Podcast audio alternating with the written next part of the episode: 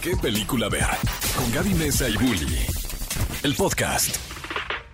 Cinéfilos, bienvenidos a un nuevo episodio de este podcast de Cinépolis. ¿De qué película? A ver, estamos muy felices de que nos acompañen y como siempre les recordamos que si están enamorados de este podcast, que es prácticamente el mejor podcast de cine que pueden encontrar en las plataformas de, de streaming, pues denle un signo de más en Spotify. Lo a ver, con que lo compartan, corazón. con que lo escuchen, Sí. que si van de camino al trabajo, de camino a la escuela. Ahorita que ya muchos están regresando a sus labores cotidianas, nosotros podemos ser un gran acompañamiento. Así que pónganos en su agenda todos los miércoles, sale un nuevo episodio del podcast. Y también nos pueden escuchar en vivo todos los sábados en punto de las 10 a.m. en qué película ver de Exa FM. Así que, uh, Exactamente. Y como saben, pues cada semana tenemos un invitado experto en algún tema, personas que vienen a hablar de cine de terror, de comedias románticas. Y wow. ¿Qué semana? ¿Qué estamos semana? así, eh, todos nerviosos, todos intimidados. Bully y yo estábamos así de que escondidos atrás de, de una piedra de los nervios, de que vamos a, vamos a tener un podcast muy Ay, especial. pero es, no, es que entre cinéfilos nos entendemos. Pero la conversión es se va a poner bueno. muy buena porque nos está acompañando en este episodio súper especial para hablar de los Oscar 2022. El mismísimo CEO de Cinépolis y un experto en cine, cinéfilo de corazón, que me encanta su descripción en Instagram que dice: el cine se ve mejor en el cine. Miguel Mier, bienvenido. Hola Gaby, hola Bully, ¿cómo están? Al contrario, aquí el intimidado soy yo Estamos de estar intimidados. en el podcast más escuchado del cine, del mundo del entretenimiento. Qué padre, muchísimas gracias por la invitación y el que está feliz esta semana de estar aquí soy yo y además porque pues, esta es una semana muy importante para el cine. Eh, es la semana de las nominaciones al Oscar, a la fiesta más importante del cine anual, entonces qué mejor que compartir con la el auditorio tan amplio que tienen, eh, platicar un poquito y chacotear alrededor de las películas nominadas, ¿no? Oye, oye. Miguel, ¿cómo, cómo, cómo recibiste las nominaciones? Exacto. ¿Qué estabas tomando? ¿Un cafecito, un té? O Porque si eras es que muy te temprano. levantaste Es que temprano, ese, es- porque, ese pues fue igual el y rollo. viste el resumen nada más ahí en, en Twitter, ¿no? Cafecito y, y- y bueno, con muchísima eh, nerviosismo de ver qué es lo que la, la academia había considerado lo más importante de nuestro cine, sobre todo en un año tan difícil.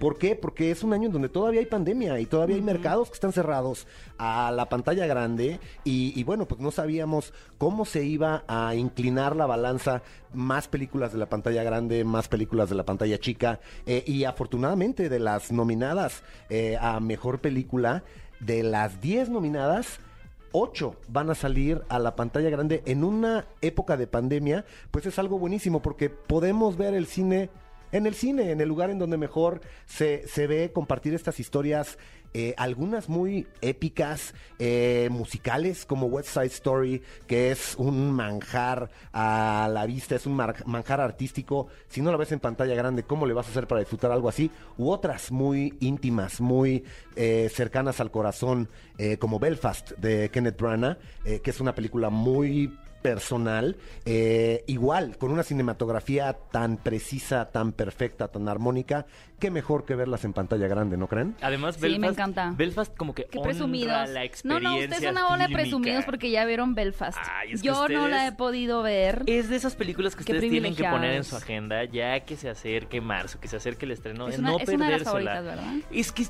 yo digo, lo dijiste mu- muy bien, mi- eh, Miguel. eh, f- este año yo creo que fue un año de eventos fílmicos, ¿no? O sea, la sorpresa de tener West Side Story, ¿no? Un musical, y, y vaya año para los musicales, ¿no? No tuvimos, tuvimos cuatro eh, películas musicales de diferentes géneros, de diferentes épocas, y traer un Steven Spielberg que ahora con esta nominación, pues bueno, se confirma que ha sido nominado en seis décadas distintas, o en cinco décadas distintas. Seis Como en cinco, décadas, es un Bully, tal montón. cual, es una... Es que es como el rey Midas del cine, ¿no? Y además es un director que sí...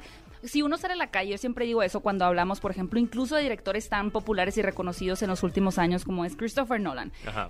Sí es muy popular Christopher Nolan, pero si tú vas ahorita a la calle aquí, ¿no? En la avenida principal, y, y vas y entrevistas a alguien y le dices, dime el nombre de un director de cine, quizá te digan, o de alguno de los tres mexicanos, ¿no? Alfonso Claro. Cuarón Iñárritu o del Toro, o Steven Spielberg. Porque es como que ya estamos tan condicionados a que Spielberg es sinónimo de cine, que sí es muy bonito verlo aquí. Y, y- y sobre todo resaltas algo bien interesante, que es que tenemos contrastes bien padres en estas nominaciones. Y creo que no habíamos tenido eso en los últimos años, como que de pronto hay ciertos años que son como ¿Monótonos? tintes muy, ajá, como muy, muy, muchas películas como muy populares o más predecibles como que, ah, sí, el dramón, u otras películas como que nadie vio, que son como que muy Las raras, ¿no? exclusivas, ¿no? Como que más independientes. y este año hay una combinación de cine, entre comillas, más comercial como Coda, Claro. por ejemplo, o una película más, eh, como más personal, como Ajá, es el caso King de, Richard, de, ¿no? de Belfast, algo más autobiográfico y que puede ser también muy familiar como King Richard, una épica como Dune, o sea, realmente hay para todo tipo Para de gustos, está súper variado. Yo solo dije, no iban a perder la oportunidad de poner a competir a Spielberg y a Del Toro. Con Claro. Nightmare Alley. O sea, pa- para mí, incluso Nightmare Alley siendo una película tan diferente y que no estábamos acostumbrados a, a ver al director eh, teniendo y contando ese tipo de historias, ¿no? Entrando a nuevos... Que no tuviera los clásicos monstruos. y que- Oye, y- Bully, pero en ese debate, quedándonos con, con Spielberg, a lo que decías de las seis décadas, digo, recordando por cuáles ha sido nominado, eh, empezamos con Encuentros cercanos del tercer tipo, luego con Raiders of the Lost Ark, después fue nominado por E.T., luego Schindler's List, Save It Private Ryan, Munich y Lincoln, y ahora con West Side Story. O sea, esa filmografía de que cada década eh, esté nominado es Qué locura. impresionante. Como para que te vendan un box set, ¿no? Ya, Sí, las películas de Spielberg nominadas al... Qué curioso, eh, hubiera pensado también que... Bueno, no, porque Jurassic... Mm, ¿Cuál es su película? Así, eh, paréntesis, ¿tienen una película ustedes favorita de Steven Spielberg? Mm, yo creo que E.T. E.T. fue la E.T.. que quizás a mí me, me- me impactó eh, muchísimo, pero verlo ahora en West Side Story eh, eh, es algo eh, que no te esperabas como cinéfilo, ¿no? Estás viendo... eh, Además es que es una historia que ya te sabes, eh, que ya conoces y, y- y ver la manera en la que él te la cuenta, con las cámaras puestas en donde las puso, con los bailables, con las peleas, con la violencia. Eh, lo bonito de esta historia es la violencia que hay dentro de la historia y te la están contando en un musical que parece todo rítmico y todo armónico. Eh, e- ese contraste creo que es buenísimo y sí, no se iban a perder la oportunidad de confrontarlo con, con Del Toro, siendo Del Toro en su máxima expresión. Igual, creo que en una historia muy contenida, porque ese mundo circense, ese mundo de, de engañar al ojo humano con lo que está pasando enfrente de ti y al mismo tiempo una historia paralela en donde se están engañando como personas en la relación eh, que está mostrándonos del toro en pantalla. Me parece que tiene muchísimas capas Nightmare Alley y es una película que todavía puedes ver en pantalla grande. Y en Eh, blanco y puedes- En negro blanco y- no, también. es que la noticia de que estaba en blanco y negro, yo creo que a todos nos dejó helados y el hecho de que la gente la puede disfrutar en salas es una de esas Es una experiencias oportunidad que, sí. no puedes perder. Oigan, ¿y ¿les parece no si no nos vamos a ir así como categoría por categoría? Sí, pero no. creo que esta categoría vale la pena mencionar a todas las nominadas para que ustedes me digan sus predilectas y cuál creen que faltó ahí. ¿Cuál dijeron, no puedo creer que no nominaron esta película? Las nominadas en la categoría Mejor Película para estos premios Oscar 2022 son Belfast, Coda, No Miren Arriba, Drive My Car, la japonesa, Dune, Ray Richard, Licorice Pizza, Nightmare Alley, The Power of the Dog y West Side Story. Miguel, ¿cuál es? Vamos a, no voy a ser tan cruel. ¿Cuál es tu top 3 de esta lista y cuál te faltó ver por ahí? Bueno, eh, antes, Gaby, de contestar tu pregunta de mi top 3, creo que está padre decirle a todos los que nos están escuchando que de esas películas se van a reestrenar en pantalla grande para que las puedan ver en cine. Algunos de los títulos que ya fueron estrenados, pero regresan a ser programadas en la pantalla. Películas como Dune, que está nominada. Nos trajiste exclusivas, Miguel. Imagínate. Vaya, por favor, no podías venir con las manos vacías. Claro que no, y con ustedes enfrente, bueno, ¿cómo, cómo nos íbamos a ir así? Entonces, eh, para todo el público, queremos reestrenar y que se vuelva a vivir esta experiencia en pantalla grande, empezando por Dune, que tiene 10 nominaciones. Eh, seguimos con Coda, con una historia que quizás no era tan esperada que fuera a entrar dentro de esta categoría, pero creo que tiene todos los elementos para así estar. Y siendo Una- un remake, además. Siendo un remake, por un lado. Eh, pero la música es impecable, las actuaciones son impecables eh, y la historia me parece que es entrañable. Eh, Coda es la segunda que vamos a reestrenar, que también tiene otro dato curioso, Coda, que tiene al primer actor nominado, que se llama Troy Kotrus. Kotsur, perdón, Troy Kotsur, eh, es el primer actor sordo nominado a un Oscar por actuación. Entonces eso es algo muy especial que, que- que podemos tratar de... Si ya vieron Coda en algún otro formato, hay que salir a verlo en pantalla grande y a ver por qué decidió la Academia que además de estar nominada a Mejor Película, iban a nominar a, a- a Troy como, como Mejor Actor. Eh, también vamos a regresar, como les decíamos, Amor sin Barreras. o Qué West bueno Side Story. porque tengo que decir que yo no la he visto. Pues qué mejor, Gaby, Gaby. prepárate, Se van a correr este programa, ¿verdad? pa- para que no se nos eh, vaya igual el tema de West Side Story, yo quería complementar algo Sí, que dijiste, claro. Miguel. Al final yo creo que eh, lo que hace Spielberg con la película es tra- traer una, pel- una, una conversación que ya estaba establecida y. actualizarla a la época actual y que no se Sí. sienta forzado, que no se sienta, o sea, yo creo que ese es también un logro tan grande de un director el poder decir, tengo la visión y no me quedo enfrascado Pues en como quién Guillermo soy. del Toro con Nightmare Alley que está Claro. tomando una novela de los 40 y que dice es que y me acuerdo que porque Bully lo pude entrevistar para este programa y Guillermo del Toro le decía no es una película no es un libro perdón de, de hace décadas Mm. es un libro que nos habla hoy y creo que es lo que mencionas con West Side Story no que es una Sí. historia de hoy también Y tenemos historias muy humanas, o sea, Claro. Historias que conectan con muchas cosas y, y- y- y- y- y si la experiencia del cine eh, es esta experiencia catártica donde se apagan las luces y no tienes el control de lo que está pasando, qué mejor que ver películas humanas, ¿sabes? Que hablan Claro. sobre la condición No, humana. Humanas y como dicen actualizadas, pero técnicamente actualizadas. La tecnología de cine de hoy, pero siguen siendo películas de época. Tanto Nightmare Alley como, Como West Side Story, Story. son películas de época que te retratan otro momento del tiempo, pero estos contadores de historias, estos cineastas,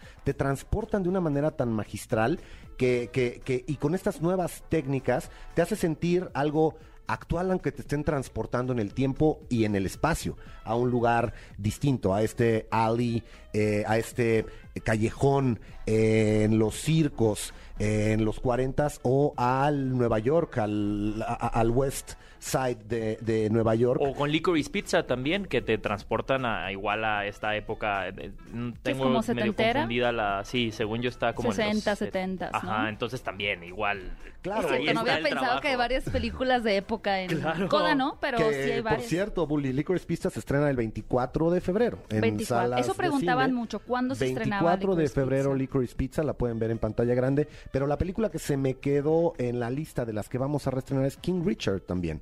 Con una eh, historia entrañable que cualquiera pensaría que la historia del éxito de las hermanas Williams sería la historia de Serena Williams, la historia de Venus Williams. eh, y no, es la historia de King Richard actuada eh, impecablemente por, por Will Smith. Y creo que como se conduce la historia de éxito o uno de los momentos que me parecen más entrañables de la película es cómo trata a las dos hermanas de manera distinta. Y no voy a spoilear a los que no la han visto, pero la manera en la que un papá educa a una hija de una forma y a la otra de otra, y tú creerías que está desbalanceado hasta que el papá te explica esas razones, y sin revelar más de la historia, espero que este comentario a quienes la quieran ver los deje con la duda de por qué trataba a uno de una forma y a otra de otra.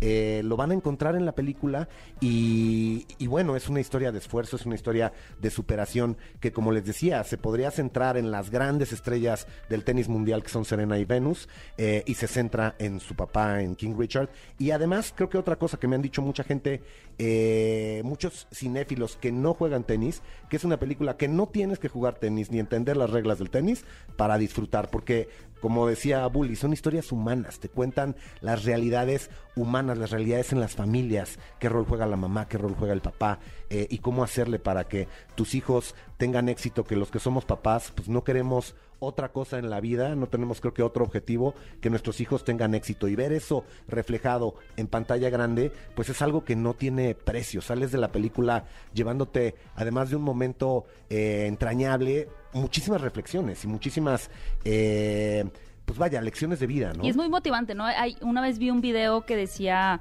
eh, la- como que la, la- el mensaje final es que el éxito a veces de muchas personas que son muy jóvenes, por ejemplo, no sé, alguien de 15, 17 años que ya tiene así una super carrera de actuación o que es un deportista, y decía, ¿por qué? Y porque yo estoy aquí nada más sentado viendo la televisión, ¿no? Y la respuesta decía, es que son los papás.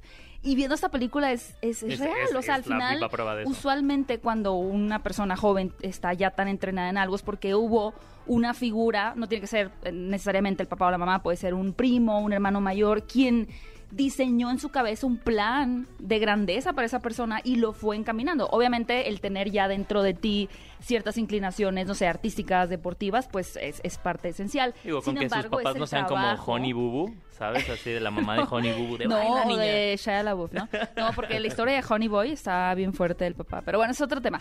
Eh, sin embargo, sí es bien interesante porque al final, pues, ¿quién lleva a los entrenamientos a, Claro. a Sí. Serena y Vinos? Y No, pues está- ellas son unas niñas, no es como que podían Pero- ir ellas a buscar un patrocinador A ver, y es- demás. lo estamos viendo ahorita con eh, la- la- los eh, Juegos Olímpicos de Invierno, Exacto. Donovan Carrillo, ¿no? Claro. que Sí. mismo le cierran eh, su eh, pista de patinaje en Guadalajara y los papás dicen, pues no importa, te vas a este lugar y te vamos aunque sea separa, aunque te separes de nosotros y el entrenador vas a vivir con él y lo empezaron a entrenar en otro lugar y poco a poco hasta que un punto no tenían dinero, o sea, es digno, o sea, si nosotros decimos, bueno, en Estados Unidos están estas historias, Ajá. Eh, Claro. Aquí en También. México tenemos grandes historias también. O sea, me, me resuena mucho. Así que, miren, eh, ojalá le, le haya ido muy bien a Donovan eh, en, en- en- en estos Juegos Olímpicos. Pero sí, me suena. me- ahora que estaba viendo eh, su primera fase, eh, yo decía, qué bonito, qué bonito. Y son estas historias donde sí, como dices, vemos que los papás son los que están ahí al pie del cañón para apoyar a sus hijos y, y vivir estas historias también en el cine, con su familia. O sea, el hecho de que ustedes puedan ir a ver todos estos restrenos acompañados de su familia y salir y discutir las películas, también eso es enriquecedor. O sea, no estamos viendo películas que a lo mejor sean muy complejas para todos. No, pueden ir con sus hijos adolescentes, los papás, o sea, pueden discutir y eso es lo bonito de esta temporada de premios también. El hecho de como estamos nosotros reunidos aquí, ustedes pueden estar en casa discutiéndolas. Exactamente. Claro, y bueno, ya estamos repasando cuáles fueron las mejores películas. ¿Qué opinamos de los mejores directores, Gaby? A ver. Híjole, pues es que a mí Mm. me hirieron el alma muy duro porque no está Guillermo del Toro. Y es que siento que, Qué fuerte, a ver, ¿eh? todavía hice un poquito ahí como de coraje porque no estaba Denis Villeneuve, que para mí Denis Villeneuve sí es uno de los mejores realizadores de los últimos tiempos. O sea, las películas como Arrival, como Prisoners, como Enemy, me parecen grandes películas, ¿no? De, diferen- de diferentes géneros. Y en Dune vamos a decir, ok, tal vez tiene una dirección, entre comillas, convencional, porque era un gran reto transportarnos a otro planeta Arrakis. Pero con Guillermo del Toro sí creo que hay una voz autoral muy clara. Claro, no hay una visión muy específica y no estar el mejor director. Digo, híjole, ahí sí se les fue. Claro, nos hablaste de los dos que faltan. Vamos a compartir la lista. A ver, de los que sí están. Exacto, para que los que nos están escuchando que no tengan la lista enfrente o no la tengan fresca, los nominados a mejor directores de Licorice Pizza, Paul Thomas Anderson, eh, Belfast, la película que ya nos tocó ver a Bully y a mí, pronto la podrán ver todos aquí en México, Kenneth Branagh. Que también cierto, escribe la película. escribe la película, es una película autobiográfica, por eso se siente tan cercana al corazón. Mucha gente la está comparando con, Con Roma, Roma. de Sí, Alfonso claro. Cuarón, por ser una película de su infancia, un poquito autobiográfica, por el blanco y negro eh, y, por, eh, y por este sentimiento de nostalgia que te da.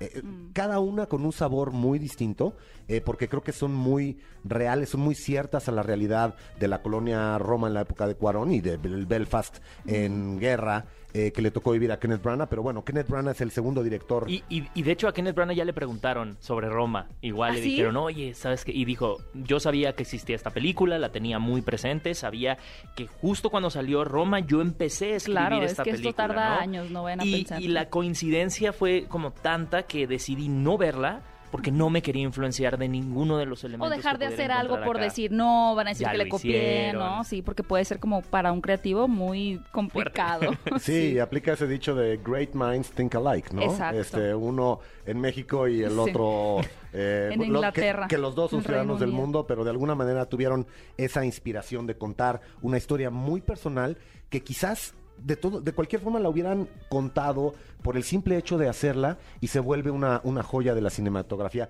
por la manera en la que saben contarnos historias. Eh, y bueno, el siguiente nominado pues, es Drive My Car, eh, este eh, director Ryusuke japonés Hamaguchi. Ryusuke Hamaguchi, eh, que está además nominado como mejor película extranjera. Y que desde hacía, creo que en 1986, espero no tener mal el dato, que no nominaban en la academia a un, bueno, nunca habían nominado a película japonesa y a su director. La última vez que nominaron a un director japonés fue Akira Kurosawa. Exacto. Por la película de Ran, o sea, hacía muchos años que no pasaba algo así. Que nos bueno- le hacen el feo a la animación japonesa. Pronto, Le hacen pronto el nos feo, pero allá vamos.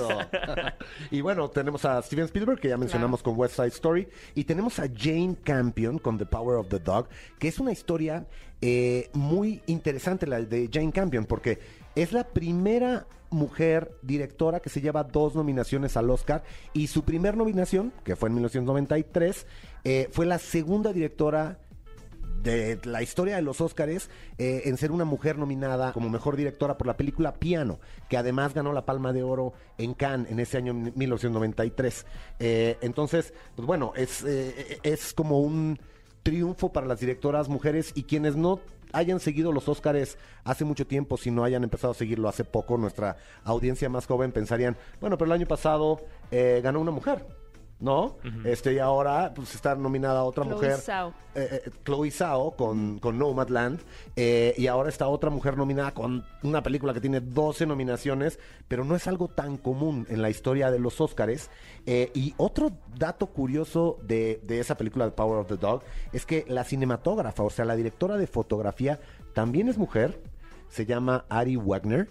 Y Ari Wegner también es la segunda vez que se nomina al Oscar y también es la única ocasión en la historia de los Oscars que una mujer del género de fotografía es nominada dos veces eh, y coincide que es con esta película. Entonces estamos ante unos Oscars, el Oscar, la estatuilla dorada por la mejor dirección que va a estar muy interesante, Muy reñida. muy reñida, muy competida con todo y las ausencias que nos mencionó Gaby, ¿no? Y, y yo, Sí. yo solo tengo una pregunta. ¿Qué pasó con la crónica francesa? No sé. ¿Qué le Creo que por ahí escuché que tuvo algún problema, un conflicto como... mm, eh, Porque eh, estamos we- hablando de directores. Wes Anderson. Cine autoral Claro. Wes Anderson. tenía Yo creo, yo ahí. incluso creo que esa película merecía varias nominaciones. Claro. Entre mejor película, mejor, Mejor director, fotografía. mejor fotografía, mejor Diseño de producción. Incluso hubiera metido a algunos actores como a eh, Benicio del Toro, Timothy Chalamet. O sea, sí, sí hubiera considerado varias categorías para la crónica francesa. Hay críticos muy serios que consideran que es la mejor película de Wes Anderson.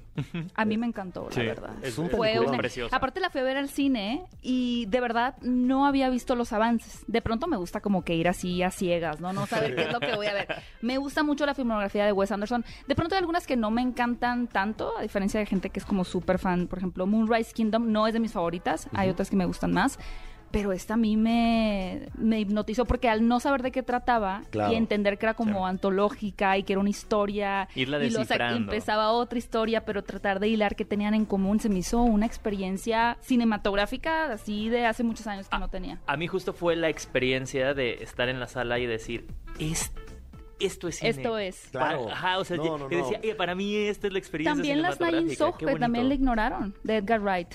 Sí, también. También Pero bueno, era a mí me- buena a- película. yo recuerdo muchísimo eh, Crónica Francesa, me tocó verla en el Festival de Cine de Morelia. Entonces, en ese ambiente festivalero, Más, celebrando sí. el cine eh, y viendo esa película, yo cuando la vi estaba seguro que estaría nominado y también creo que es uno de los grandes ausentes en la lista de, de- de nominados a, a Mejor Director. Oigan, ¿y qué les parece si pasamos a las siguientes categorías? Porque Venga. podemos ya irnos. Yo creo que es divertido porque en los Oscars estás esperando estas categorías y nosotros dijimos, vamos directo a ellas. No, hombre. Directo, pues vamos Mejor horno. actor, ¿no? Tenemos eh, eh, justo a, a Javier Bardem por. Ding de Ricardos, una, unas pelicu- una película en donde pues sí brilló un poco su ausencia en otras categorías, salvo en Mejor Actriz y Mejor Actor, ¿no? Donde también tenemos a... Que me parece bien. Yo la verdad no lo hubiera metido ni en mejor que a ti no película. te gustó, ni en ¿verdad? mejor- No, a mí me encantó. Aunque siento que subestiman siempre mucho a Aaron Sorkin. Siento Ajá. que Aaron Sorkin es, es el escritor de grandes películas como Red Social, por decir, ¿no? Y también ha dirigido El juego de Molly y El juicio de los siete de Chicago también es, es- dirigió, pero como que siento que la industria de Hollywood nada más no le quiere dar el título de director. Y de pronto por eso como que se resisten Sí, a o sea, decir, está claro. bien dirigida. Sí está bien dirigida a Serlos Ricardo, pero me parece, a pesar de que a mí me encantó, creo que, es, que está bien con que hayan nominado a, a los actores. Y, y sí, y yo coincido. ¿eh? A mí me gusta mucho la actuación de Bardem, pero me gusta mucho la película. Y me gustan mucho los diálogos de Sorkin. Es- los diálogos son son maravillosos y tienen muchísimas capas. Y esta actuación, este, este mano a mano de estos monstruos como Javier Bardem con Nicole Kidman, con toda esa profundidad y complejidad que tiene una pareja de tan alto perfil como fueron eh, Desi Arnaz y Lucy Ball, y con la letra y con la pluma de Aaron Sorkin, es una, e- es una delicia y aplausos a la actuación de Bardem en esa película. Y también nos estabas hablando, también estabas hablando de, de El poder del perro, ¿no? Con Benedict, Cumberbatch, ¿no? O sea, también una, una actuación bestial, Bestial. de su parte, Yo creo que, yo creo que la, bueno, para terminar están Benedict Cumberbatch por El Poder del Perro, Andrew Garfield por, por Tic Tic Boom, Will Smith por King Richard y Denzel Washington de por la tragedia de Macbeth que se convierte también en el actor afrodescendiente con más nominaciones en la historia del Oscar. Pero a mí me parece que la competencia real está entre Benedict Cumberbatch y Andrew Garfield. No sé qué piensas. Ay, es que es como, yo lo, le- el caso ah, Leonardo DiCaprio, ¿no?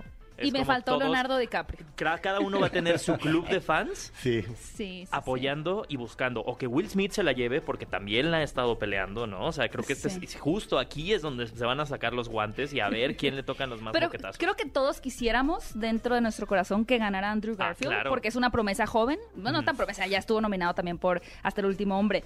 Pero, híjole, es que Benedict Cumberbatch este, Sí, Está yo la verdad creo que la va a ganar Benedict. Cumberbatch. Este, Claro. Déjame sacar mi quiniela porque Miguel lo dice, voy a confiar en él, No, tiene no, mucha experiencia. Ahora, digo, hablando un poco de Tic Tic Boom, ¿se le va a hacer el EGOT eh, a Lin Manuel Miranda? Por fin, porque, Mm. digo, por ahí anda dos oruguitas eh, nominada. y- Exacto, con encanto. Y lo ha estado peleando mucho. Es el Bully es premio el que le número, es el fan número uno de, de Yo esta amo a Lin-Manuel pero no y de yo amo Encanto. Encanto. Pero antes de ir a las a la categoría de mejor animación, vamos, eh, pues vamos, vamos avanzando, vamos con mejor actriz y luego nos pasamos a animada, si les parece bien. Mejor actriz tenemos a Jessica Chastain por Los ojos de Tammy Faye, Olivia Colman, Dios mío, esa mujer siempre está nominada porque esa es la mejor actriz. Claro. Eh, la hija perdida, Penélope Cruz por Madres Paralelas, Nicole Kidman por Cerros Ricardos, Kristen Stewart por Spencer. y, y esa es el, el otro día subí un TikTok en donde estaba celebrando que Kristen Stewart estaba nominada y puse una foto de la película Spencer. Ajá. Y muchos comentarios en, en el TikTok decían, ¿quién es esa? Ah, sí. ¿Y esa quién es? Y luego alguien puso, se parece a la princesa Diana. Amigo, esa era toda la intención de la caracterización. Luego uno como vive en esta burbuja tan cinéfila, piensa Sí. que todo mundo Conoce todo. sabe de ¿Y- las películas, ¿no? ¿Cuánta gente te dijo que era la de Twilight?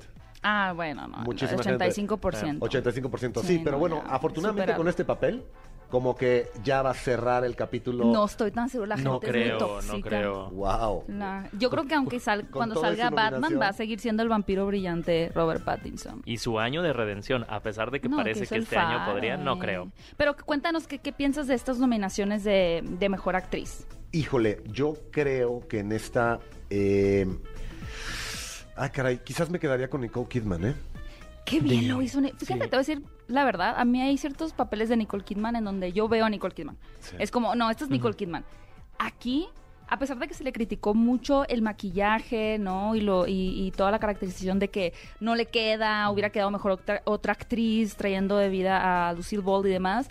Yo dije, es que de verdad dejé de ver a Nicole Kidman. Y no por su físico, por su actuación. Y sobre todo una película que le dio tanto miedo hacer. En entrevistas ella misma Mm, es confesó que dijo, es que una- es- es- creo que es de los, de los roles que más he dudado en mi vida de tomar. sí Y creo que el- el- los papeles cuando hace la vida real, el drama real que estaba viviendo eh, Lucille Ball y cuando es Lucy de I Love Lucy, cuando te vas a blanco y negro, cambias de persona y, y- y creo que Nicole Kidman lo hace de manera espectacular. Nicole. Pero no, ¿no te gustaría también ver ganar a Kristen Stewart? Sí, sin duda, sin duda. Pero la verdad es que no sé si, si, si la película le vaya a ayudar. O sea, creo que su actuación fue impecable, eh, pero no sé si la O película sea, le vaya ¿te a parece ayudar. superior su acto? O sea, que ella eh, queda por encima de la misma Siento que ejecución de Spencer. sí, o sea, siento que La película se le lleva corta. una parte, carga, carga la película Kristen Stewart eh, y, y- y te hace sentir,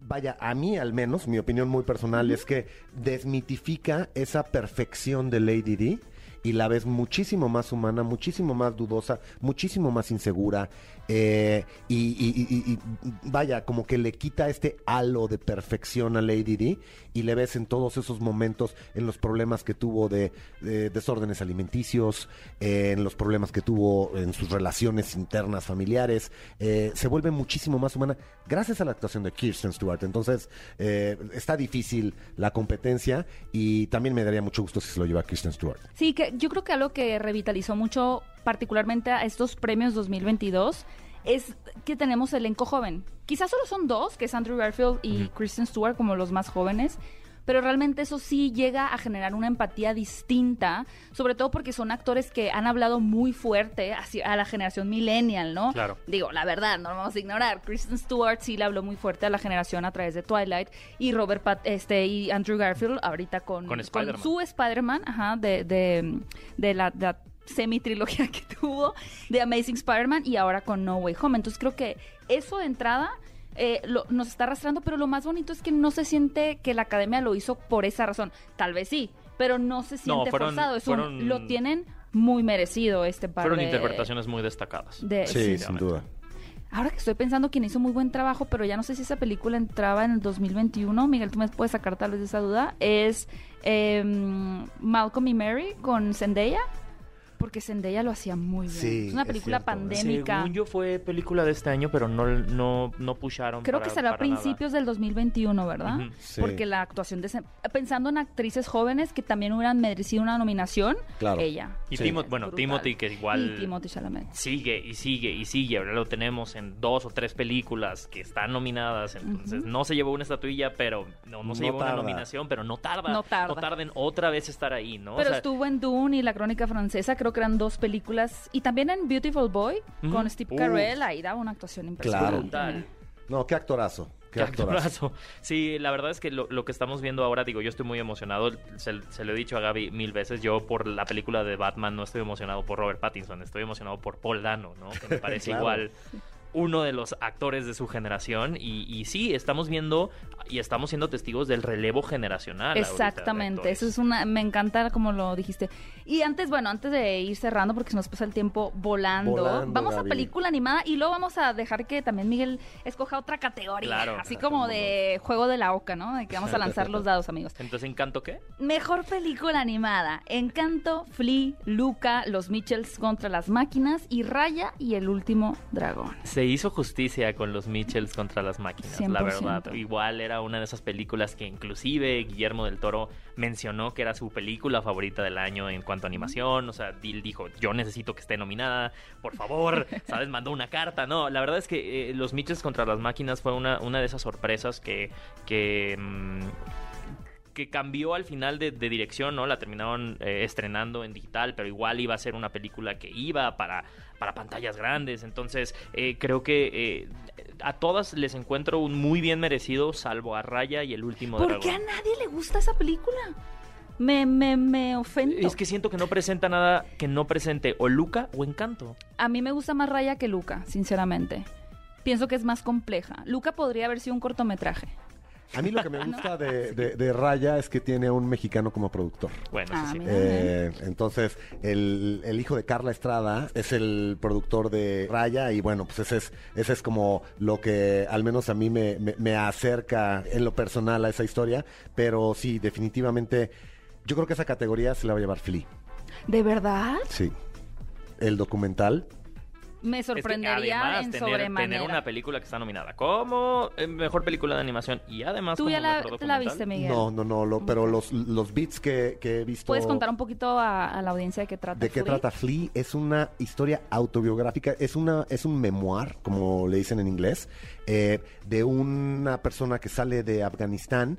eh, y es una eh, es el personaje principal que está contando su historia es un gay que tiene que salir de Afganistán y cuando vive fuera de su país está, está recordando todo lo que vivió y, y, pues es una historia muy bonita es un documental que la crítica dice que empuja el género de documental a un grado de casi ficción, pero en vez de que sea un documental en donde las personas te están hablando de lo que vivieron, te lo está contando una animación. Ah, claro. Entonces- Una mezcla muy interesante. Exacto, la animación es la que está fungiendo como el narrador que muchas veces en los documentales es la cámara enfrente de a quien le pasó ese incidente y en este caso es la persona que te está contando la historia usando animación para contar su propia historia y la combina con escenas de documental, tal cual, como un documento histórico eh, que van complementando el flow de la historia. Por eso creo que es una eh, película tan única, tan particular y me parece que por la originalidad de su propuesta, eh, tiene unas posibilidades muy, muy fuertes de, de- de llevársela. Quitando a Flea, pues me parece que Encanto es un encanto, valga la redundancia, porque me parece que captura Pixar el realismo mágico de Gabriel García Márquez en la pantalla grande. Estás viendo, eh, y, y- y vaya, con esa elocuencia con la que puedes leer Cien años de soledad, ese fue el sentimiento que a mí me dio ver la, ve- ver la película, cómo eh, las relaciones personales están sitiadas, están posicionadas en un espacio en donde la magia puede suceder y no le quita lo humano y no le quita lo, lo, lo relatable, lo, lo- donde te puedes espejear a ti en los personajes de la, de la película. Me pareció Mm, muy, me la vendió muy interesante. todavía ¿eh? más allá de la Tuvimos que traer a Miguel Mier. Sí. No, para si tú has que sido te el dijera número uno esto defensor de Encanto. A mí Yo sí ya me, había cansado. Yo dije, ¿qué más le digo a Gaby para que Pero se le, pues, te- no, para de cantar. No se habla de Bruno, dos Ha oruguitas. estado imparable desde dos oruguitas, no las has cantado tanto. No, espero es que la va a cantar ya. Que luego, ah, es verdad, que luego la gente decía, ¿por qué no está nominada Dos Oruguitas? Y es pues muy sencillo, porque la, eh, perdón, la producción de Encanto cuando mandó su, para su consideración o sus eh, canciones, ¿no? De- del soundtrack como para que la Academia las considerara en la nominación, pues mandó Dos Oruguitas, que yo creo que era la canción de- del momento clímax de la película, ¿no? Claro. Que idealmente todo el mundo hubiera dicho, no, pues claro, esta es la canción pegajosa y que creen Que que, no, se habla de Bruno, que es, que es un fenómeno, fenómeno interesante, ¿no? El ver cómo a veces nosotros creemos como, claro, todo el mundo va a querer el plumón rosa y de, de pronto todo el mundo quería el azul. Justo ¿no? la semana pasada eh, fue la primera vez que todas las canciones del soundtrack de Encanto estuvieron en el top 10 Todas del las Billboard. canciones. Wow. Todas. Esa sí no me la sabía. Todas estuvieron en el, en el, en el top 10 del Billboard. Una semana completa. Lin Manuel Miranda. Es un monstruo. Y ahora lo vimos también todo. como director. O sea, al Creo final creo bien. que igual yo en Tic Tic Boom lo hizo muy bien. Sí. Eh, eh, siento que le puede estar pasando lo mismo que a Andy Serkins de, de que no lo consideran un director. Fue como, no, pero es que es Lin Manuel sí. Miranda, ¿no? O sea, ¿cómo, cómo dirige, no? Como O sea, que lo- los catalogan un, un poco de Sí, pronto. los ¿no? encasillan. Sí, los encasillan. Por eso yo voy a ser defensora de, de los dos a partir del día de hoy. y Miguel, an- antes de irnos, no sé si quieras mencionar una categoría que te llamó la atención o simplemente como, ¿cuál, es, cuál sería como que la... Luego hay, como mencionamos, ciertos festivales de cine que escogen como una temática cada año, ¿no? Para Sí. definir cómo va a funcionar su, su selección y demás. Me gustaría preguntarte, ¿cómo definirías eh, estas nominaciones o esta próxima ceremonia 2022 de los Oscar? Ok, bueno, eh, antes de irnos a, a- a esa definición, te traería a colación una última categoría que me parece que es eh, una parte muy importante de lo que se disfruta más en una pantalla grande, que es la mejor La- fotografía, exacto. Mm. cinematografía, ¿no? Eh, y bueno, las nominadas para mejor cinematografía, para los que no tengan la lista enfrente de, de ellos, es Dune, eh, Nightmare Alley, eh, The Power of the Dog, Tragedy of Macbeth y West Side Story. Eh, complicado. Que la tragedia de Macbeth es brutal en pantalla, ¿no? La O sea, tragedia de Macbeth es divina, eh, o sea, el- la fotografía es, es muy padre, pero me parece que son estilos de fotografía muy diferentes. Es como mucho Muy más cerrado, eh, las tomas son más, cerradas y usan mucho más humo eh, y, y- Como sentimiento onérico, ¿no? Hay- muchos, exacto. Ahí yo siento que me ningunearon al Caballero Verde. Sí, nos ningunearon. ¿Sí? Sí, yo Sí, siento nos que esa película tiene una fotografía bestial. Sí. Desde el primer frame que tiene. Y de estas nominadas, ¿cuál es la, cuál es tu gallo, Bully? West Side Story. West Side Story. Sí, me parece ¿Tuyo, que Gaby? es pintada a mano. Estaría entre Nightmare Alley y Dune, pero pues para escoger una y no estar jugando para todos los bandos, voy a votar por Nightmare Alley. Nightmare Alley. Sí. Pues fíjate, aquí estamos divididos. Yo creo que Dune, por los planos abiertos, por la complejidad de la historia y cargar a cuestas una película, un remake de una, de una película tan importante, creo que Dune, eh, la fotografía me pareció espectacular, aunque West Side Story, como dices, parece pintada a mano. O sea, la fotografía es espectacular. Las tienditas, la cancha de básquetbol, eh, los callejones. eh, la, la fotografía de West Side Story también me parece espectacular. Pero si tuviera que eh, votar por una, yo me iría por Dune. que yo cuando hice mi, mi crítica de Dune, cuando hablaba de ella, decía que es que sí es muy impresionante cómo parece que agarraron una cámara, le pidieron un- un- una nave espacial a Elon Musk y se fueron a filmar un planeta. Sí, ¿verdad? No, porque dice, esto no está recreado, o sea, uno dice, de verdad, esto no, ¿cómo rayos lograron una atmósfera Exacto. como Dune y cómo filman en espacios tan amplios como bien mencionas, porque hacer planos tan amplios, pues sí, involucra demasiado control sobre el escenario, ¿no? Por así decirlo, por, sobre el terreno, porque cualquier cosa, hasta un pájaro que se atraviese que no hace sentido con, ¿no? Puede una sacarte de la. Y, experiencia. y son tomas de cámara en tierra, o sea, de cámara fija, cámara en el aire. Todo. Este, o sea, la, la cinematografía de Dune me parece complejísima.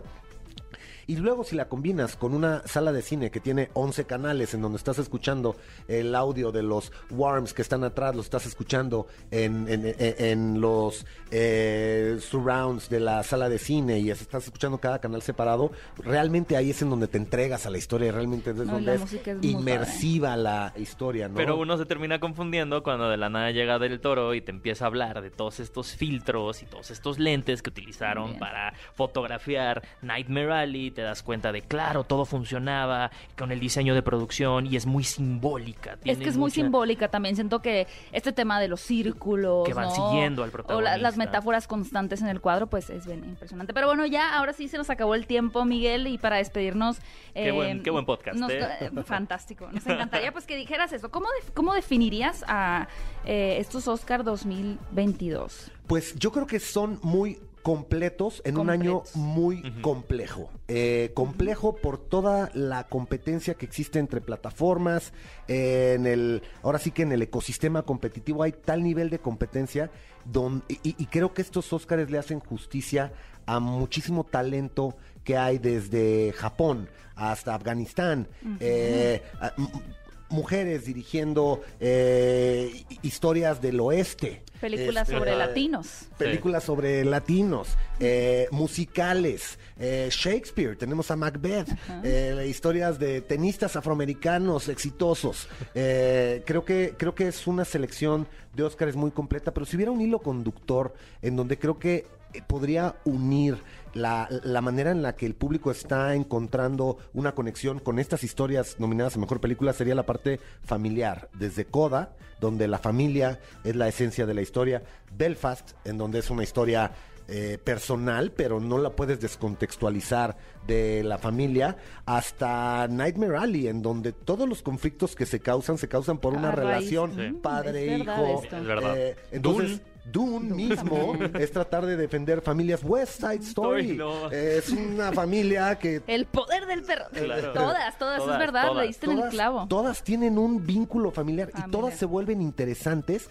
porque nos capturan por esas relaciones familiares que todos tenemos. Entonces, eh, regreso al comentario que hizo Bully. Podemos salir a las salas de cine en familia a disfrutar estas historias y quedarnos con estas reflexiones familiares de en qué nos vimos retratados qué rechazamos de lo que estamos viendo enfrente de nosotros y qué podemos aprender, qué podemos eh, crecer a raíz de esas historias. Hay este dicho que dice que somos los libros que leemos y yo creo que sí es muy cierto, somos los libros que leemos, pero también somos las películas que 100%. vemos. Definitivamente. Entonces las películas que vemos son las que nos llevan a crecer a- y a entender mejor el mundo y a empatizar con otros, ¿no? Completamente, y a conocernos un poco más cada vez, ¿no? Me encanta. Miguel, muchas gracias por habernos acompañado. Estamos bien felices de que nos hayas honrado con tu No, hombre, presencia y tu conocimiento, que de verdad es. Yo creo que Bully y yo estamos así sí, escuchándote uno- uno. todo lo que tienes que decir. Es, es bastante hipnótico también escucharte con tanta pasión hablar de cine.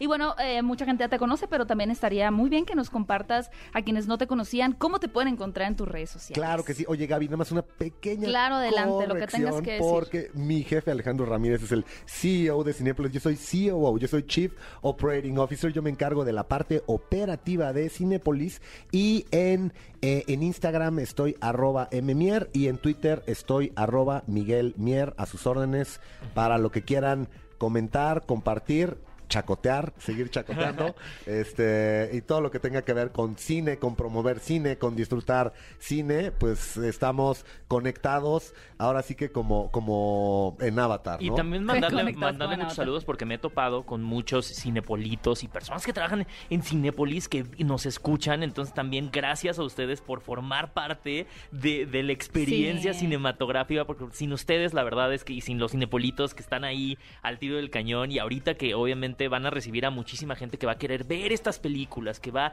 y que no nada más van a ir a cualquier película, a las nominadas al Oscar, de verdad es una experiencia que, que, les agradecemos muchísimo. Oye, Bully, qué, no padre, perder, ¿eh? qué padre que comentas eso, ¿eh? Muchísimas gracias y en nombre de todos los cinepolitos, eh, eh, este obviamente es un podcast y no pueden ver que traigo puesta mi gorra de Cinépolis. No, trae puesta la gorra. Pero, como nos decimos con cariño todos los que trabajamos en Cinépolis, todos somos cinepolitos eh, y, y, y, bueno, pues con mucho orgullo traigo puesta mi, mi, mi, gorra de Cinépolis y con mucho cariño mando un saludo a todos los cinepolitos que nos escuchan en qué película ver y y, bueno, pues esperando que todos los que trabajamos en Cinépolis atenga, atendamos de la mejor forma y provoquemos la mejor experiencia cinematográfica para todas las personas que nos quieran visitar. Excelente, pues ahí lo tienen. Miguel, muchas gracias por habernos acompañado. Bully, gracias por estar siempre no, también hombre, aquí en este ti, bello también. podcast de qué película ver de Cinépolis. Recuerden que pueden escucharnos todos los sábados 10 de la mañana por XFM. Estamos platicándoles